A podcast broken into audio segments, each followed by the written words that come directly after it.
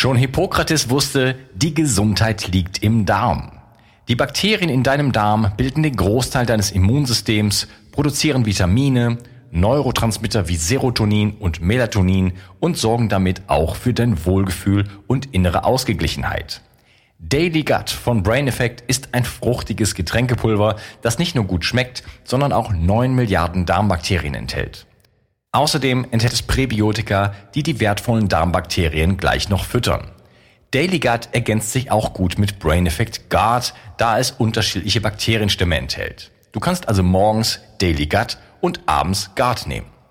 So kannst du ganz einfach täglich deinen Darm unterstützen, denn für den Darm kann man gar nicht genug tun. Und das Beste ist, mit dem Gutscheincode BIO360 bekommst du einen satten Rabatt auf deine Bestellung. Den Link findest du wie immer in den Show Notes. Hol dir jetzt die wohlschmeckende Unterstützung für deinen Darm.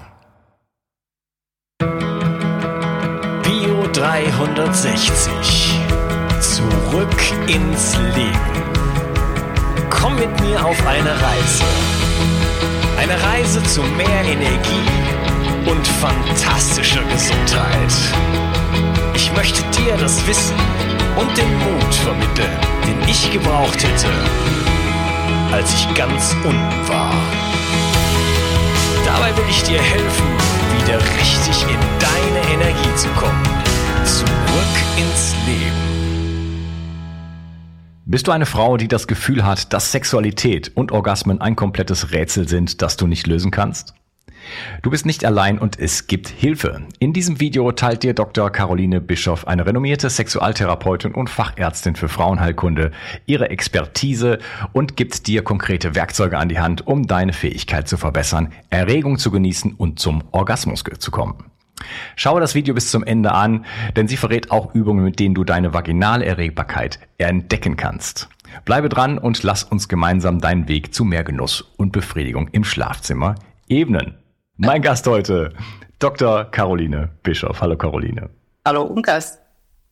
Schön, dass du hier bist und äh, ein weiteres spannendes Thema mit dir. Wir sprechen ja über ähm, die weibliche Sexualität, äh, vaginale Orgasmen. Wir sprechen darüber ähm, ja über Schleimhäute, trockene Schleimhäute überhaupt. Wie kann man auch als älter werdende Frau ähm, ja wirklich zu äh, vollfüllender Sexualität eigentlich kommen?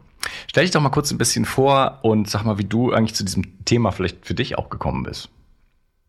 Ja, also ich bin äh, ähm, ich bin Schulmedizinerin und habe mich für die Gynäkologie äh, entschieden gehabt. Das war mehr Zufall. Ich hatte eine Stelle äh, und dann bin ich dort hängen geblieben und dann hat es mir Spaß gemacht und da bin ich natürlich ähm, die Gynäkologie beschäftigt sich mit den weiblichen Genitalien äh, aber nur damit, wie die Krebs kriegen können oder schwanger werden können und nicht äh, mit der Frage, wie die eigentlich, wofür sie nämlich eigentlich da sind, wie sie nämlich Lust erleben können.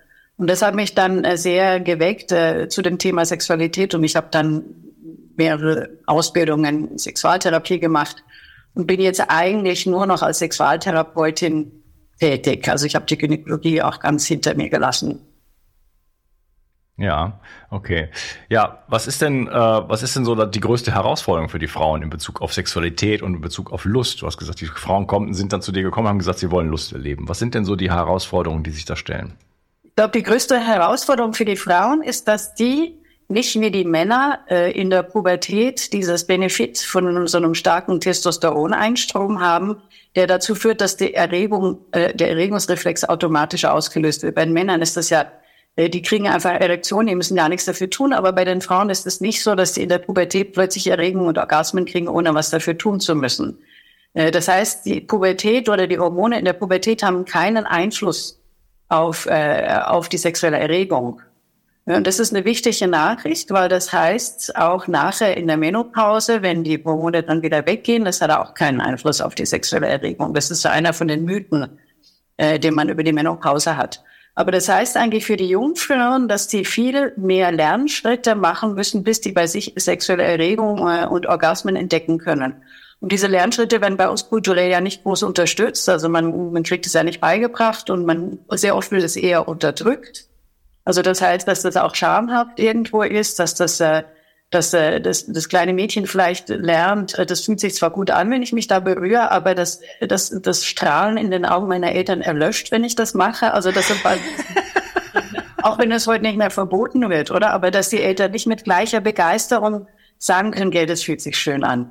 So, oder diese Art, äh, das ist einfach nicht bei uns gesellschaftlich vorgesehen. Und das heißt, dass, äh, dass sehr viele Frauen schon von ganz früh auf eigentlich so ein bisschen mit so einem Gefühl unterwegs sind, da unten ist nicht so ganz. Das ist einfach äh, nicht so, wird nicht geliebt so oder ist nicht so ganz in Ordnung. Das da unten hat oft auch keinen Namen in den Familien, da gibt's gar kein Wort dafür und dann wird, es so was Namenloses, was so ein bisschen, ja, und dann entdeckt man das so für sich allein aber hat dann vielleicht auch Schuldgefühle, weil, weil man irgendwie zwar merkt, das fühlt sich gut an, aber gleichzeitig das Gefühl, das ist irgendwie verboten. Das geht den Männern und Jungs auch so, aber ich glaube, es ist doch weniger, weil die Jungs doch schon im Alter von zwei oder drei sich halt an den Penis langen dürfen beim Urinieren und da hat niemand was dagegen. Aber wenn das Mädchen sich zwischen die Beine und auch und auch äh, Erektionen schon erfahren habe ich. Ich hatte ja. vor ein paar Tagen hier noch einen Dreijährigen hier und wir waren am Strand und dann habe ich halt gesehen, wie der, der passt, passt sich halt so ein bisschen da an, ab war so aus Spiel sozusagen und sich, ach guck mal, da hat er einen Ständer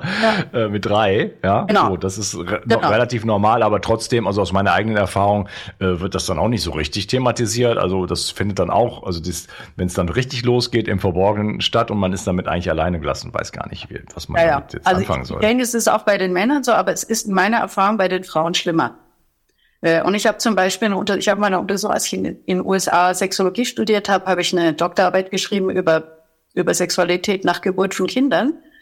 Äh, und dann habe ich diese Mütter befragt, wie geht euch damit, wenn äh, euer Kind sich genital stimuliert? Das waren dann so Zweijährige oder irgend sowas. Und dann gab es einen signifikanten Unterschied, ob es ein Junge oder ein Mädchen war. Und wenn sie Junge war, hatte niemand ein Problem damit. Und wenn sie Mädchen war, haben sehr viele Frauen äh, Schwierigkeiten damit gehabt. Die Frauen, die Mütter. Hm. Also es wird von den Müttern direkt übertragen an die, an die Töchter. Und das ist, glaube ich, eigentlich das große für Frauenthema, ist, dass diese Akzeptanz für das weibliche Geschlecht doch ein bisschen auf wackeligen Beinen steht. Äh, und das führt dann dazu, dass sie vielleicht, wenn sie Glück hat, entdeckt sie äh, durch das, das Spielen mit sich, entdeckt sie irgendwann die Erregung. Viele Frauen oder viele junge Frauen entdecken die Klitoris, weil die ist ja so da, da stolpert man ja so als erstes drüber und die funktioniert ja eigentlich auch ganz gut. Die Klitoris hat enorm viele Nervenendigungen äh, und dann entwickelt die so für sich irgendeine Art, wie sie sich da stimulieren kann. Die Vagina bleibt oft außen vor, also da man, erstmal muss man da so um die Kurve rum, das ist schon ein bisschen anstrengender, da überhaupt hinzukommen. Äh, und viele Mädchen entdecken eigentlich, indem sie ihre Vagina gar nicht außer im Zusammenhang mit der Menstruation oder so, aber nicht im Zusammenhang mit sexueller Erregung. Und dann ist die äh, sexuelle Erregung auf die Klitoris beschränkt. Und dann kommt es natürlich sehr darauf an, wie die sich stimuliert, also was die gelernt hat dann im Solo-Sex, wie gut ist das übertragbar in die Paarsexualität. Und das ist auch ein Riesenthema, also weil wenn, wenn die Frau dann so ein Stimulationsmuster hat, wo das so drei Millimeter links von der Klitoris mit genau dem, genau dem Tempo sein muss, äh, dann. Das muss man als Mann auch erstmal hinbekommen. wenn GPS, dann kriegt er das nicht hin, oder? Dann ist ja, vor allem, wenn die, wenn die Kommunikation nicht da ist. Und selbst wenn die Kommunikation da ist, ist es auch nicht mega sexy, wenn die die ganze Zeit sagen muss, nee, bisschen mehr links, bisschen mehr rechts, bisschen fester, bisschen weniger. Also das Problem ist in meinen Augen dort nicht die fehlende Kommunikation, sondern die fehlende Variabilität. Ja, mhm. also dass es ein enges Muster gibt und das ist häufig. Wir sehen das auch bei den Männern, aber bei den Frauen eben auch, dass sie ein enges Stimulationsmuster entwickeln in der, in der, im Solosex, was dann nur begrenzt auf die Paarsexualität übertragbar ist. Gibt auch Muster. Es gibt nicht wenige Frauen, die stimulieren sich zum Beispiel, indem sie gar nicht die Hände benutzen, sondern nur so sich gegen Gegenstand drücken oder gegen Kissen oder die Beine zusammenpressen und wenn du dir vorstellst, dass eine Frau, die, die übers Zusammenpressen von den Beinen kommen kann, die kann es dann im Bus auch machen oder so, das ist natürlich sehr hübsch. Aber wenn die beim Paarsex, wenn die da zum Orgasmus kommen will und die kann das nur, indem sie die Beine zusammenpresst, dann ist das ziemlich einschränkend, was die dann äh, an, an, an Paarsex überhaupt klingen können. So. Und das ist das, was ich dann sehr häufig habe. Ich habe sehr häufig Frauen, die eigentlich im Solo-Sex das schon irgendwie für sich entdeckt haben, aber die das nicht übertragen können in die Paarsexualität. Also dann kommt, äh, dann vielleicht kann sie sich selbst stimulieren beim Geschlechtsverkehr zum Beispiel. Also manche finden dann diese Lösung bei der Penetration, sich selber zu stimulieren äh, oder sich auch vorher oder nachher selbst zu stimulieren. Viele Frauen finden Oralsex auch gut, weil das doch irgendwie so ein bisschen mehr abdeckt und so, aber andere wiederum auch gar nicht. Die sagen, das bringt's mir jetzt überhaupt nicht. Äh, und dann finde ich immer oder es ist eklig, weil wir waren ja auch bei dem ganzen Schamthema, ja, ne? Also genau. da überhaupt, äh, ja. ne? Da, da sind, das, wenn die Scham reinkommt und äh, da, das, da, da finden ja ganz viele perfide Dinge statt. Letzten Endes viele Überlebensstrategien auch, People-Pleasing. Was, was macht die Frau dann auch für den Mann? Einfach weil sie denkt, der, der bräuchte das oder, oder um ihre eigene Selbstwert zu erhalten oder ihre eigene Überlebensfähigkeit als auch als Frau, als Sexualpartnerin, ihren, ihren Stellenwert zu erhalten. Was macht sie für sich? Also da gibt es so einen Abgrund, möchte ich es jetzt mal nennen, an, an, an, an, an Möglichkeiten, wie so eine sexuelle Beziehung zu sich selber und dann auch zum Partner irgendwie so so verwunden wird und in so eine so leichte ungesunde Strukturen dann reinrutscht. Ja, absolut. Also ungesund, einfach ähm, sagen wir mal so, für mich logisch. Ja, also das heißt, es ist sehr verständlich, dass man dorthin kommt. Äh, und es sind Lösungsversuche, die die Leute da haben. Also ich würde es nicht als ungesund bezeichnen. Das sind genau, deswegen Überlebensstrategien. Ne? Das, Überlebensstrategien, das, das aber die kommen mit einem hohen Preis. So, oder? Also das heißt, das ist, äh, das kostet sehr viel. Und es ist schade, weil das Potenzial nicht genutzt wird. Also weil die Frau natürlich ein, ein enormes Potenzial hat, äh, sexuelle Erregung zu erleben und zu kriegen. Ja. Die meisten Frauen, also wirklich so einen Bruchteil von diesem Potenzial eigentlich nutzen. Ja. Ich bin, ich bin immer neidisch. Also klitoral, vaginal und dann noch G-Punkt sozusagen. Ja. ja äh, so. Plus, plus der Rest des Körpers und, und dann noch die Ebene natürlich äh, über Sprache, über andere Formen der Sinnlichkeit und so weiter. Also das ist ja schon ein toller, toller Blumenstrauß. Also ich sehe die Frau eigentlich äh, für, für aus meiner Wahrnehmung als wirklich Tempel der, der Lust irgendwo. Mhm. Der Mann kann das auch sein. Ja, also das ist für mich, ich glaube nicht, dass die Männer und die Frauen weniger Potenzial haben, also dass da irgendwie ein Unterschied ist. So, das ist, äh, ähm, also ich glaube, das ist, äh, ich würde da jetzt keine genderspezifische Aussage drüber machen. Beide Geschlechter nützen ihr Potenzial nicht. So. Mhm. Das ist, und das hängt einfach sehr stark damit zusammen, dass das bei uns nicht gelehrt wird. Wir lernen das an der Schule nicht, wir lernen das auch später nicht. Also das heißt, man hat manchmal Glück, dass man einen Sexualpartner hat, der ein bisschen was beibringt und vielleicht hat man in den Pornos was gesehen und abgeschaut und so. Aber eigentlich wird das sexuelle Lernen bei uns kulturell ja überhaupt gar nicht unterstützt. Und das macht, dass die Leute mit ihrem sexuellen Lernen halt auch an Grenzen kommen. Also es ist für mich nachvollziehbar. Ich finde, das ist nicht krank äh, sondern es ist kulturell äh, bedingt und äh, man kann es ändern. Also, mhm. Weil ich habe nämlich Frauen, die kommen zu mir und die sagen, ich bin krank. Äh, bei mir ist das nicht so. Ich bin nicht so. Mhm. Das impliziert ja immer, ich bin irgendwie falsch geboren. Ich habe keine Klitoris. Ich habe Frauen, die kommen und sagen, ich glaube, ich habe keine Klitoris. Ähm, so, ich habe noch nie eine gehabt, wo das so war. Also das ist so, ähm, äh, dieses Bild, wenn ich es nicht kann, da kommt wieder dieser, dieser üble Mythos rein, Sex sei natürlich oder Sex können wir angeborenermaßen. Das ist so ein Quatsch. Wir können ja nichts angeborenermaßen. Ja, wir haben ja nicht mal Stuhlkontrolle angeborenermaßen. Also wir müssen wirklich alles lernen und Sexualität ist sowas Komplexes. Und es braucht so viele Lernschritte, aber die Leute denken immer, das ist natürlich. Und bei, bei mir ist das nicht so. Ja, ich, ich habe halt keine Lust.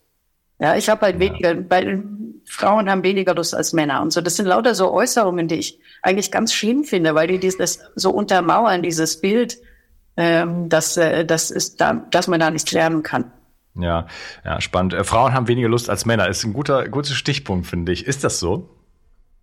Ich glaube, und es gibt einen Unterschied, der hat mit der, mit der, ähm, mit der Libido zu tun. Also Libido als biologische, ähm, also die, die, die männlichen Schwellkörper brauchen regelmäßige Erektionen, damit die instand gehalten werden.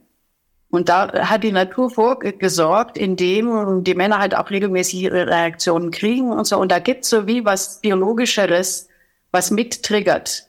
Und die Frauen brauchen das gar nicht. Also wir brauchen null Unterhalt, damit es funktioniert.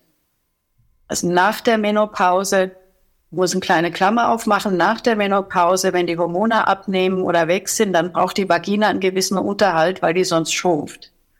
Ähm, aber ansonsten braucht eigentlich das weibliche Geschlecht den Unterhalt nicht. Und darum gibt es diesen großen Unterschied, glaube ich, auch biologisch.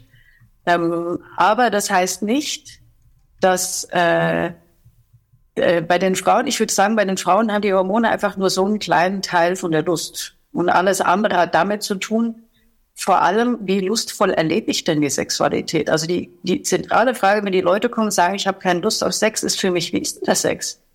Ja, ist es, hat das nicht bei dem Moment, äh, wenn du sagst, bei den Frauen gibt es diesen hormonellen Anteil nicht so stark, also okay, beim Mann Testosteron, insofern es denn da ist, das ist heute, heute auch oft nicht mehr gegeben, ähm, einfach so sehr der stärkste Impuls, man als wenn man mal das äh, Überleben der Spezies sozusagen damit reinbringt, dann muss der Mann halt all, allseits, all, allseits bereit sein. Bei der Frau ist das nicht so, aber die hat natürlich äh, den ganzen Zyklus und so weiter und ne, das ist natürlich auch ein Ding.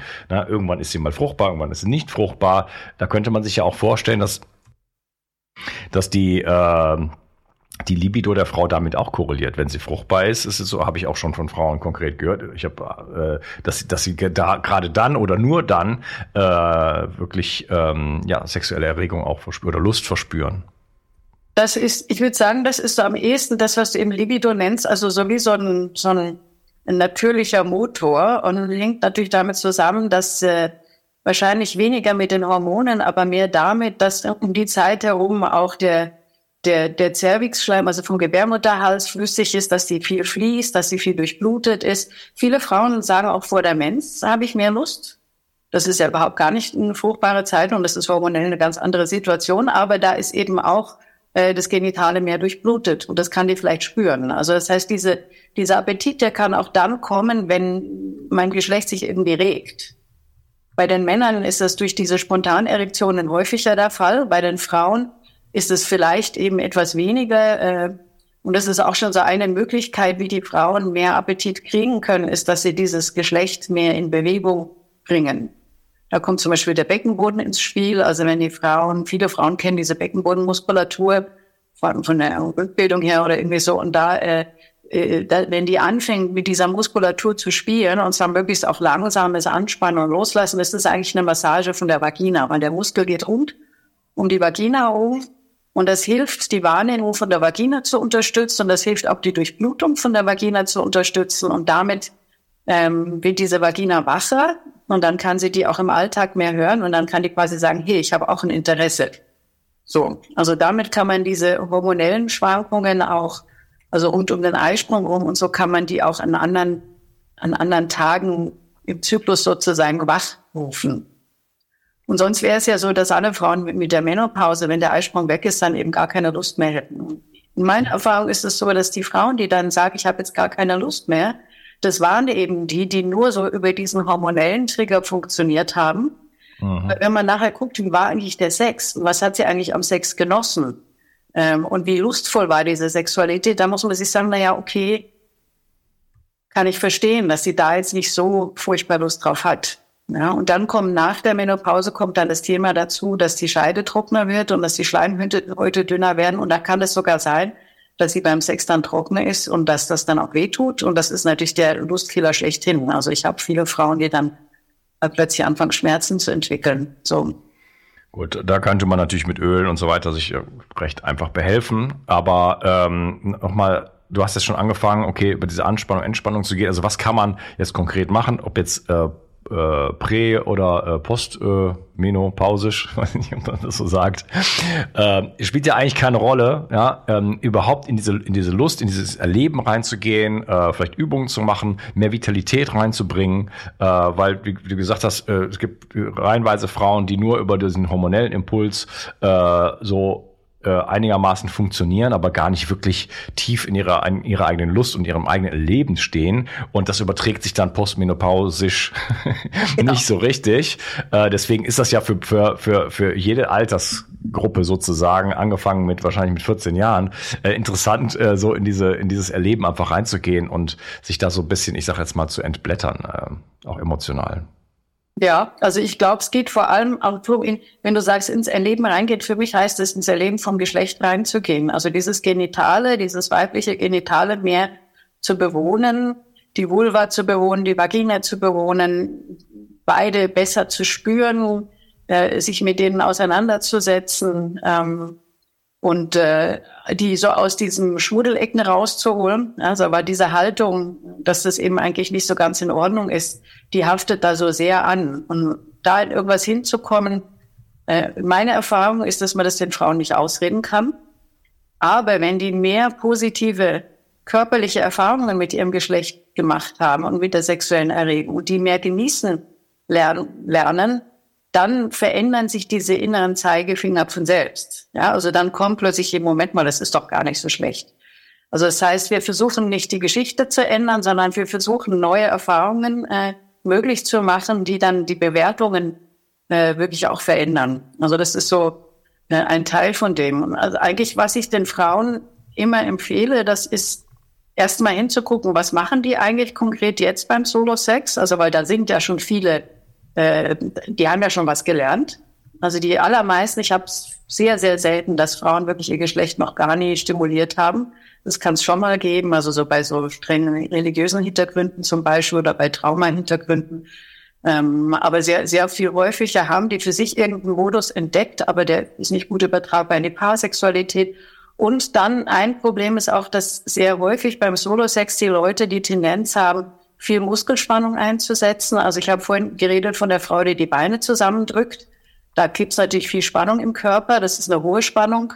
Und diese hohe Spannung macht auch wiederum mit dem Nervensystem, was sie dann eher in der sympathischen Aktivierung sind. Also sobald wir den Körper sehr anspannen, sind wir vom Nervensystem her auf eine Art unterwegs, die eigentlich nicht wahnsinnig kompatibel ist mit, mit äh, Schwelgen.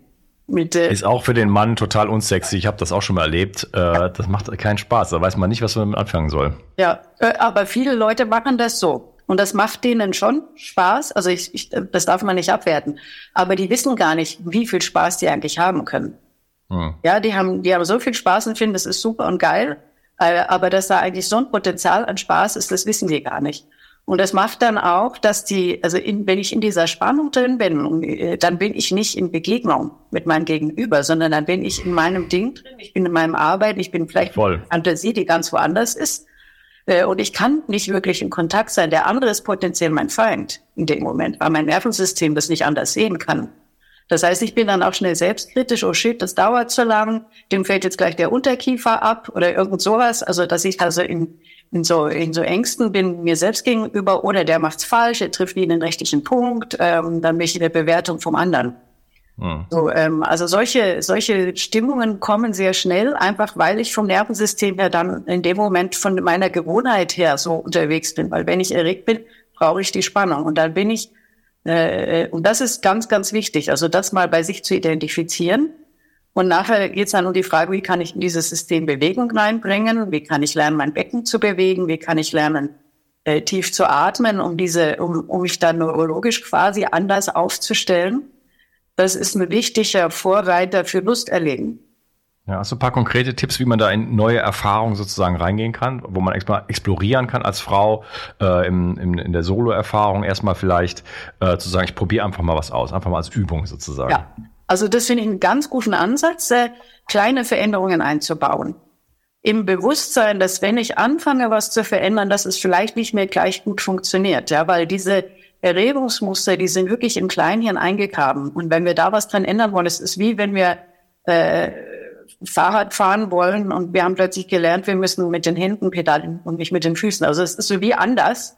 Äh, ah, es könnte erstmal schlechter funktionieren, genau. meinst du danach? Genau, okay. dann fahren wir erst. Beim Mann wahrscheinlich ähnlich, ne? Es ist genau beim Mann gleich. Genau. Also dieses Ändern vom Erregungsmodus, es braucht immer Übung, es braucht Zeit. Und darum eine Idee ist nur ganz kleine Veränderungen auszuprobieren und vielleicht auch nur mal eine Minute bisschen was anders zu machen und dann wieder das, was ich schon kenne. Also wenn die Frau sich an der Klitoris stimuliert, drei Millimeter links, dann soll sie mal drei Millimeter rechts ausprobieren und wieder zurück nach links und so, so ein bisschen hin und her wandern zwischen diesen verschiedenen Optionen ähm, wenn das Becken ganz still ist und steif gehalten wird, mal gucken, kann ich da eine Mikrobewegung reinbringen, dass es nicht mehr so ganz starr ist, also so kleine Bewegungen, kleine Körperhaltungsänderungen, wenn es immer auf der Seite sein muss. Viele Leute haben auch so eine, so eine Körperhaltung, die dann immer genau so sein muss beim Solo-Sex und da auch mal zu gucken, kann ich auch mal auf die Knien oder kann ich auch meinen Rückenlage oder meinen Bauchlage, mhm. also so ähm, spielen immer mit dem Bewusstsein, ich kann zurückgehen zum Alten, weil das funktioniert gut. Ähm, es geht wirklich um eine Umkonditionierung. Ja, wir haben sehr, das hat sehr viel mit Konditionierung zu tun. Ich habe eine Gewohnheit und ich möchte die erweitern. Ich möchte mehr Optionen entwickeln. Also das heißt, mehr berühren, mehr atmen, mehr bewegen ähm, in langsamen Schritten. Und dann kommt dieses ganze große Thema von der Vagina. Dazu. Äh, die Vagina, die möglicherweise bis anhin außen vor blieb sozusagen, also in dieser Selbststimulation. Viele Frauen sagen, ich spüre da nichts, das bringt mir nichts. Äh, manche sagen, ja doch, so am Eingang ist es ein bisschen angenehm oder so. Und, äh, aber viel, für viele Frauen ist da wenig. Bei mir ist das nicht so, sagen die. Hm. Oder? Ja, wie kommt das? Und das hängt damit zusammen, dass sie es halt als Kind nicht geübt haben oder als junges Mädchen, dass sie, dass sie eben die Klitoris entdeckt haben und sie haben die Vagina nicht geübt.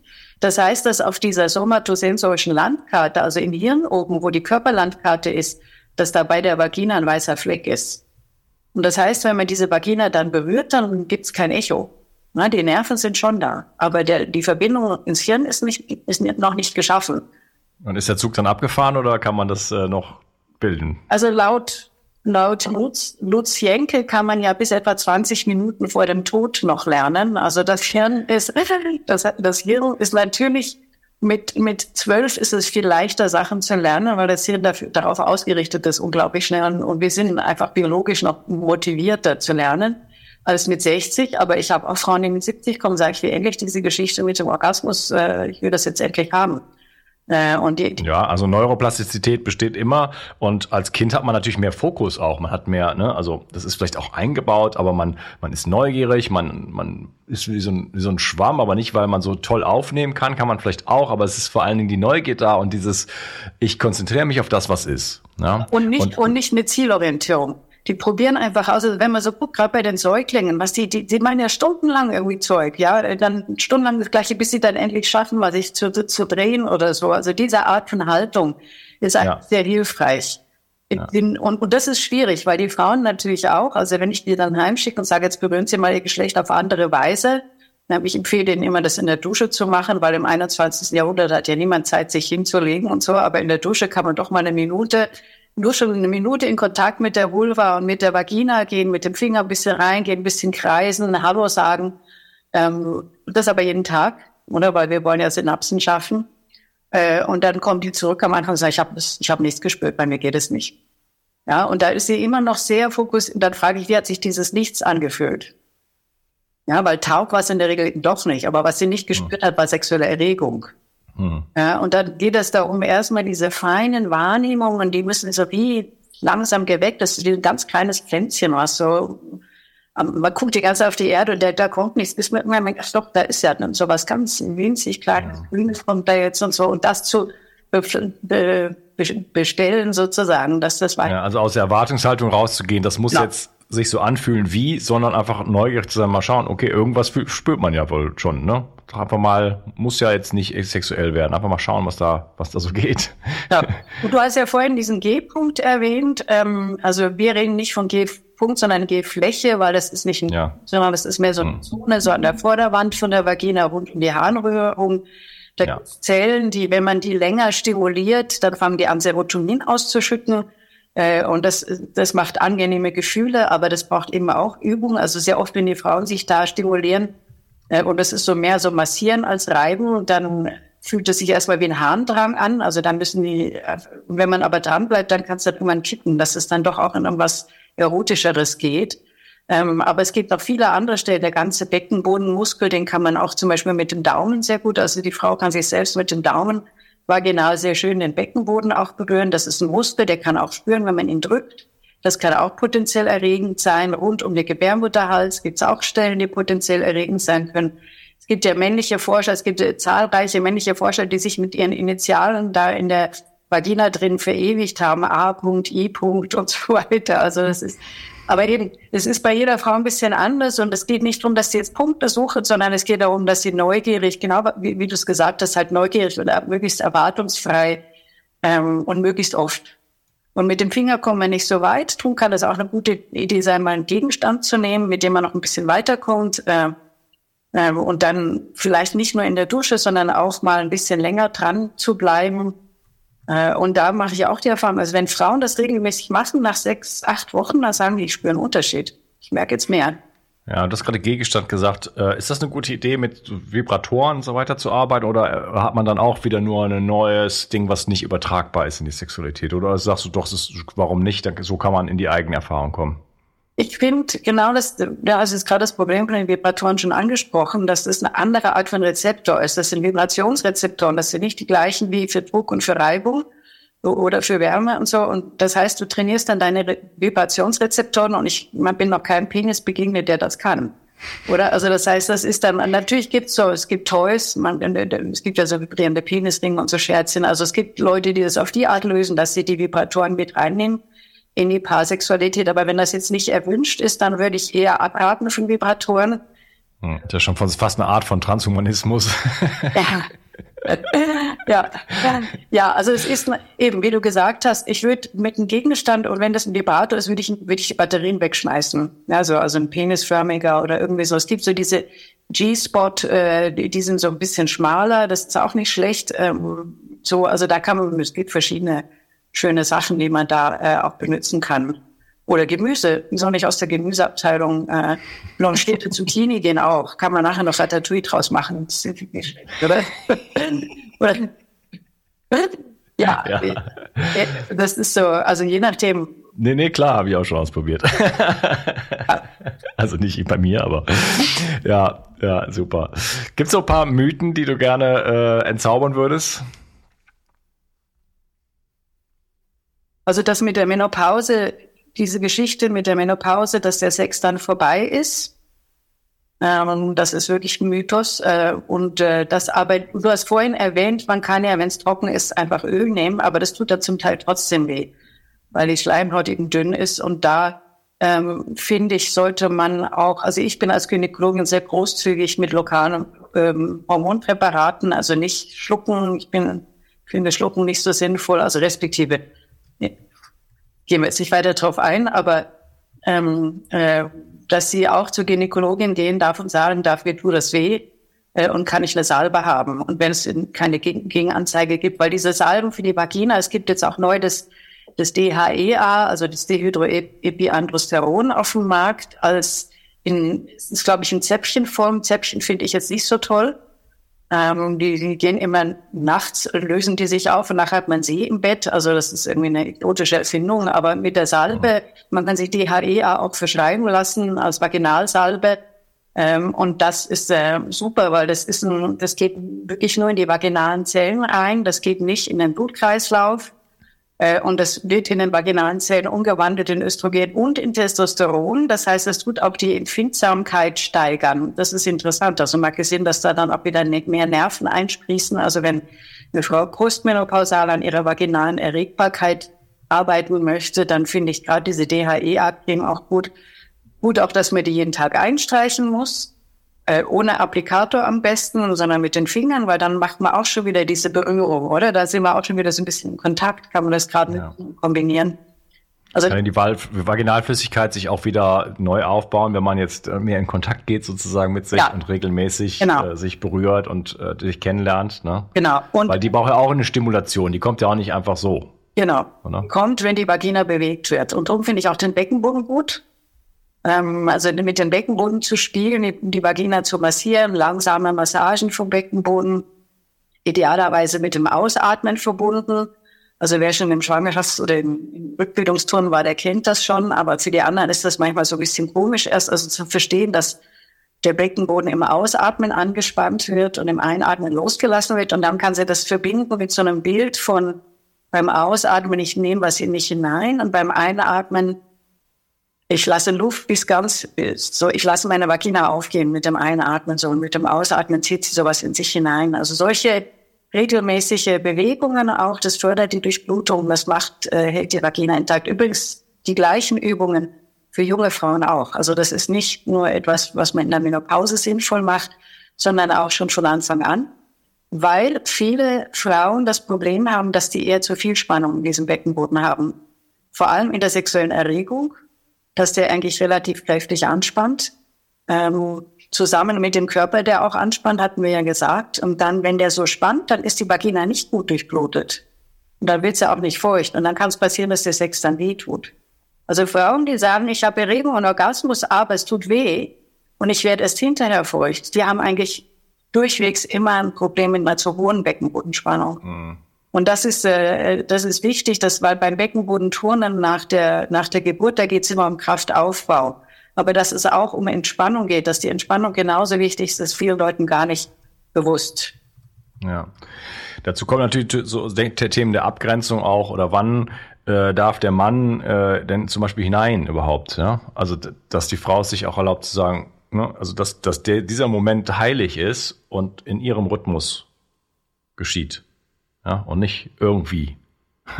ja. Also dass, dass, dass, dass sie auch lernt, äh, da, da ganz klare äh, äh, Zeichen zu setzen. So, okay, jetzt darfst du reinkommen, jetzt nicht und langsamer bitte und so weiter. Ja? Dass das nicht irgendwie ein Automatismus ist, sondern dass, dass, dass äh, also die Feuchtigkeit zum Beispiel äh, natürlich eine zwingende Voraussetzung ist, damit das überhaupt geschehen kann. Und dass das dann auch entsprechend in ihrem Tempo, was auch immer das heißt, äh, dann geschehen darf. Ja, und das ist ja ein Zulassen, das ist ja ein, ein sich, ein sich, sich aufmachen, ein, äh, ein ganz, ganz sensibler Prozess, das ist den Männern, glaube ich, gar, meistens gar nicht bewusst. Übrigens fände ich es noch besser, wenn man nicht nur von einem Zulassen und penetriert werden redet, sondern von einem aktiven Aufnehmen. Mhm. Ja, also sogar hinzukommen in ein Konzept, dass ich mit meiner Bewegung und mit diesen Muskeln und indem ich das Becken bewege, dass ich wirklich den, den Penis auch aufnehme, dass ich mich okay. errege und nicht, dass ich penetriert werde einfach nur. Weil das, mhm. ich denke, du hast ja vorhin nach Mythen gefragt. Das ist einer der häufigsten Mythen auch, dass, äh, dass der Mythos eigentlich, die Frau wird penetriert. Die Frau ist passiv. Ja. So, das ist eigentlich Unsinn. Ja, also wir, wir versuchen das sehr zu fördern, dass die Frau da in eine Aktivität reinkommt. Ich hole mir, was ich brauche über meine Bewegung. Ja, also auch wenn sie lernt, das Becken zu bewegen, dann kann sie auch an der Vulva lernen, äh, sich an ihm zu reiben zum Beispiel oder sich das zu holen, was die, was die Klitoris gerne möchte. Und äh, also so, dass sie da mehr in eine Aktivität reinkommt, dann ist sie auch nicht mehr so in dieser Haltung drin, ich lasse über mich ergehen und er bestimmtes Tempo und lauter so Sachen. Ne? Die Männer, denen geht's ja eigentlich auch oft, die Männer haben auch das Problem, dass sie denken, sie müssen das bestimmen. Oder? Also es ist so, das ist so ein Mythos, dass der Mann äh, der muss, äh, muss bestimmen, wann, wann das passiert. Und er denkt, er würde das bestimmen äh, und fragt die Frau nicht, bist du schon so weit? Äh, äh und wenn die, wenn die da kommunizieren würden, das wäre natürlich viel, äh, viel. Naja. Oder die Frau geht auch davon aus, dass sie alles zulassen muss sozusagen und der Mann sieht sich in diese Rolle auch gezwungen dann teilweise. Ne? Kann ja. auch sein, ne? dass er sagt, ja, ich muss ja immer hier irgendwie ne, die Show machen. Ich muss sie feucht machen. Ja, ja. Aber du sagst, aktiv, da ist die Frau selber so ver ver verantwortlich oder zumindest im Zusammenspiel, dass sie sich auch selber drum kümmert und nicht Absolut. nur, ich leg mich jetzt hier mal so hin und äh, du machst das jetzt hier alles klar und äh, Hauptsache, das, das muss aber alles perfekt laufen. So, ja. kriegst von mir, kriegst von mir keine Informationen, aber das muss gigantisch sein. Ansonsten haben wir ein Problem. Ich überzeichne es jetzt gerade mal, aber. Nee, aber du hast recht, das ist einer der schlimmsten Mythen auch, dass jeder denkt, er sei für die Erregung des anderen verantwortlich. Ja, und das führt auch zu schlimmem Sex dann irgendwann, ja, weil dann strengt sich jeder für die Erregung des anderen an. Das ist so unsexy. Hm. So lieb, als Liebesdiener sozusagen unterwegs, äh, aber du zeigst dich selbst gar nicht erotisch. Mit hm. Selbstverantwortung für meine Erregung übernehmen. Und das ist ja das Problem, was die Frauen oft haben, darum kommunizieren die ja auch nicht. Die sagen nämlich, wenn ich ihm sagen würde, wie er es machen muss, dann müsste ich ja nachher funktionieren. Oder? Und das heißt, das, es kann auch äh, erotisch intelligent sein, dem anderen nicht zu sagen, was man will.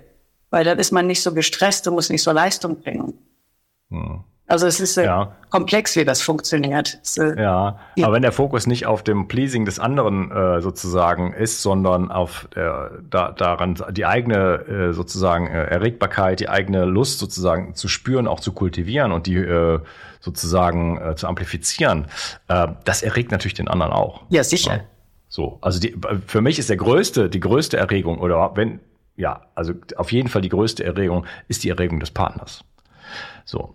Und äh, das heißt, das ist ein, ein, ein Miteinander und äh, das, ich kenne das von meiner Partnerin auch. Das heißt, je mehr ich sozusagen in meiner Lust stehe, desto mehr ist sie erregt. Ja. Das heißt, ich der, der größte Hebel ist also nicht meine Partnerin sozusagen zu stimulieren, sondern mich selber ähm, auf mich selber einzulassen und in meine eigene Erfahrung zu gehen und die auch auszudrücken. Genau. Ne? Und das erlebe ich bei, dann bei der Frau eben entsprechend äh, ähnlich. Und das ist dann halt für mich äh, wirklich das, das, das, das Lustvolle. Ja, ja, genau. Und dann hast du nämlich die Kehrseite ist ja das, dass zum Beispiel bei den Männern weit verbreitet ist, dieses Orgasmusjägertum, oder? Dass er das Gefühl hat, der, äh, ich bin ein toller Hecht, weil ich kann den Frauen ganz viele Orgasmen abbringen oder so, macht zu Kerben in seinen Gürtel so ungefähr. Äh, und das führt erstens dazu, dass die Frau gestresst ist, weil die merkt, ich muss für sein Ego einen Orgasmus haben. Also wenn ich keinen Orgasmus habe, dann ist sein Ego gekränkt.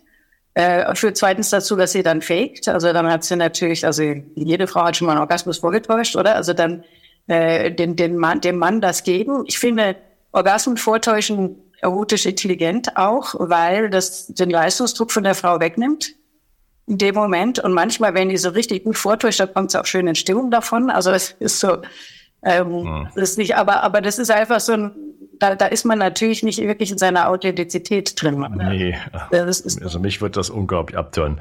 Aber ja. Ja, äh, wunderbar. Vielleicht zum Abschluss, ähm, du machst etwas, ähm, das nennt sich sexkorporell Ansatz. Äh, was, was ist das? Vielleicht noch mal kurz beschreiben und wie kann man das bei dir erlernen oder wie kann man damit in Kontakt treten? Ja, also der sexokorporell ist ein Ansatz, der ist schon 40 Jahre alt oder 50, kommt aus Kanada und ist jetzt eigentlich die, eine der am meisten verbreiteten Therapiemethoden in Deutschland und in der Schweiz. Ähm, ich bin auch Ausbilderin, also bei mir gibt's, äh, kann man Sexualtherapeutin, Sexualtherapeut nach sexokorporell lernen in, in Deutschland, in in der Schweiz, in Deutschland gibt es noch andere, in Berlin und an verschiedenen Orten gibt es auch diese Schulen. Äh, und der Ansatz arbeitet eben sehr mit dem Körper, darum auch dieser komische Name, ähm, äh, dass wir mit dem Körper, mit dem vegetativen Nervensystem sehr arbeiten, also dass wir eigentlich die Physiologie des Körpers nützen, um unsere Emotionen zu färben anders. Also wir haben vorhin darüber geredet, wie auch Bewertungen sich ändern können, wenn ich körperlich was anders erlebe. Wir haben darüber geredet, wie man anders in Kontakt kommen kann mit dem Gegenüber, wenn man das eigene Nervensystem anders reguliert. Und natürlich, wir können Einfluss nehmen auf unsere sexuelle Erregung über körperliche Strategien. Und das ist eigentlich so, ähm, es ist eine sehr viel umfassendere Methode, als ich das jetzt hier schnell in Transitzen sagen kann. Äh, entsprechend ist die Ausbildung auch nicht so schnell.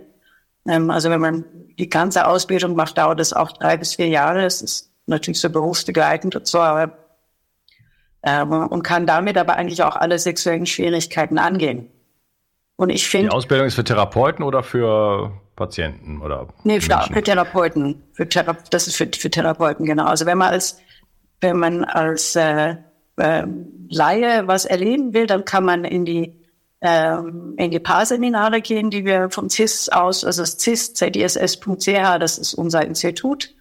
Das bietet äh, die Ausbildung in die Paarseminare. Es gibt auch verschiedene Filme zu verschiedenen Themen äh, und dann auch die die Live-Lessons, das ist auch noch eine Möglichkeit. Ich habe einen Kurs, äh, so einen 25-stündigen Kurs Sexualtherapie in, in den Live-Lessons. Da habe ich auch mal wieder Laien, die das angucken, weil da wird zum Beispiel auch Frauen mit Orgasmusproblemen oder Lustproblemen werden da auch behandelt.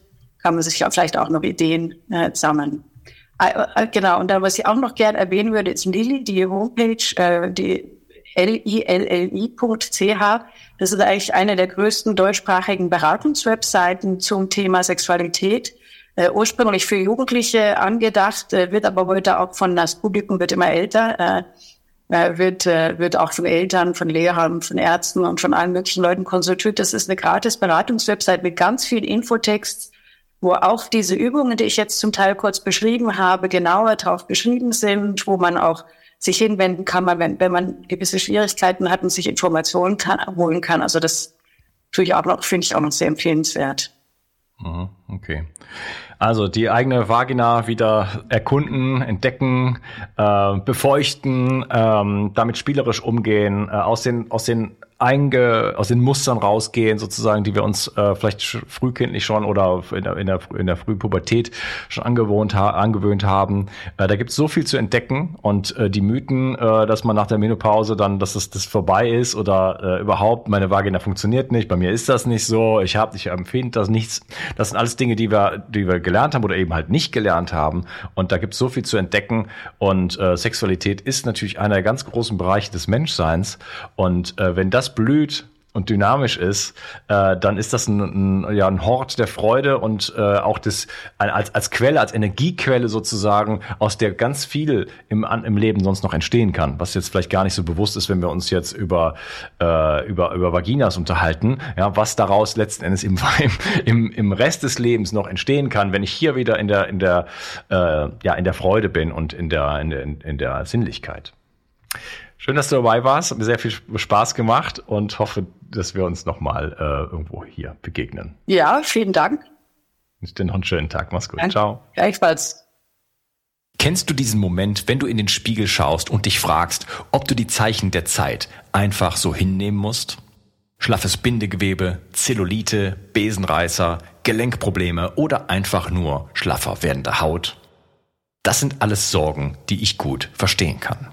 Jeden Monat investierst du viel in deine Schönheit. Cremes, Kosmetik, schicke Kleidung, Schuhe und aufwendige Schönheitsbehandlungen.